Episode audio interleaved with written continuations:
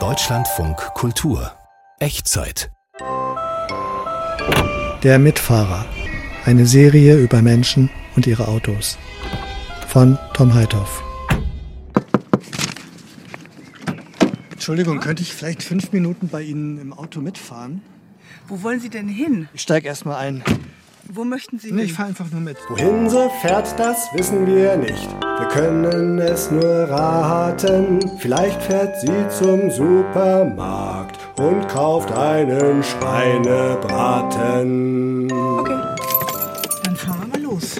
Das ist ein Opel Astra Caravan von 1998.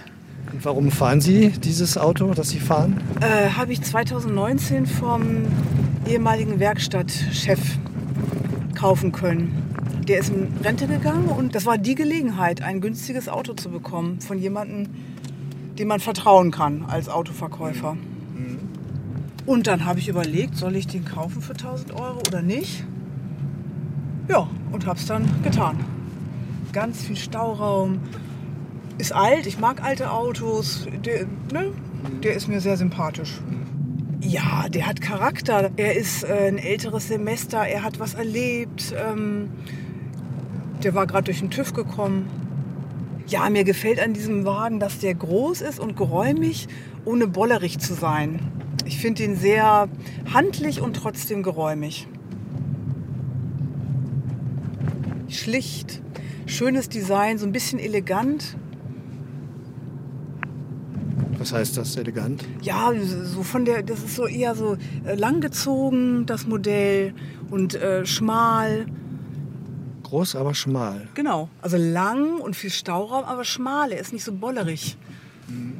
Nicht so ein, ein bolleriges Auto, wie die in Mode sind, die neuen Modelle. Die mag ich gar nicht. Ja, die Elektronik ist nicht mehr so die jüngste. Die elektrischen Fensterheber, die funktionieren jetzt nicht immer.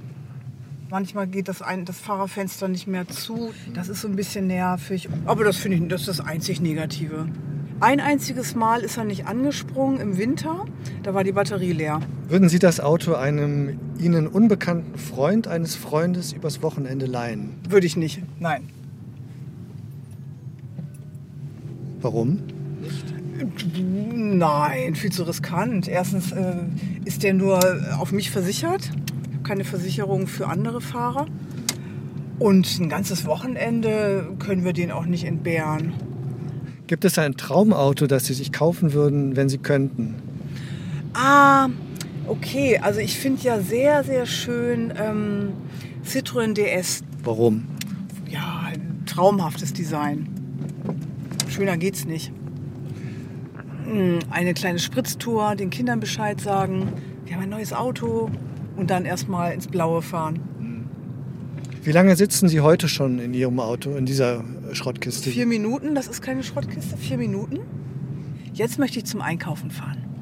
Könnten Sie das nicht auch zu Fuß machen? Nein, das ist viel zu weit und äh, vor allem zu weit für die Menge an Lebensmitteln, die wir kaufen wollen. Nein, nein. Sprechen Sie manchmal mit Ihrem Auto? Ja, also so in heiklen Situationen, Glatteis oder äh, am Berg äh, anfahren nach einer Bremsung, dann spreche ich ihm schon mal Mut zu. Na, oder neulich, als die Batterie ähm, leer war, er ist dann äh, nicht angesprungen und dann hatte ich eben gedacht, wenn ich jetzt ein bisschen äh, ihm Mut zuspreche, dann, na komm, dann schafft das noch, aber war nicht zu machen. Und die Reflexe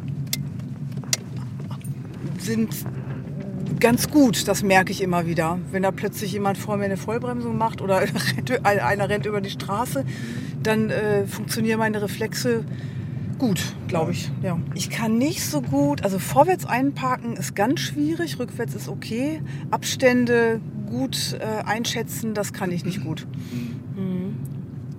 Können Sie mich vielleicht da vorne rauslassen? Ja, Danke. Moment. Rollt noch. Ja, vielen Dank dann. Ja? Gerne. Wieder. Tschüss. Tschüss.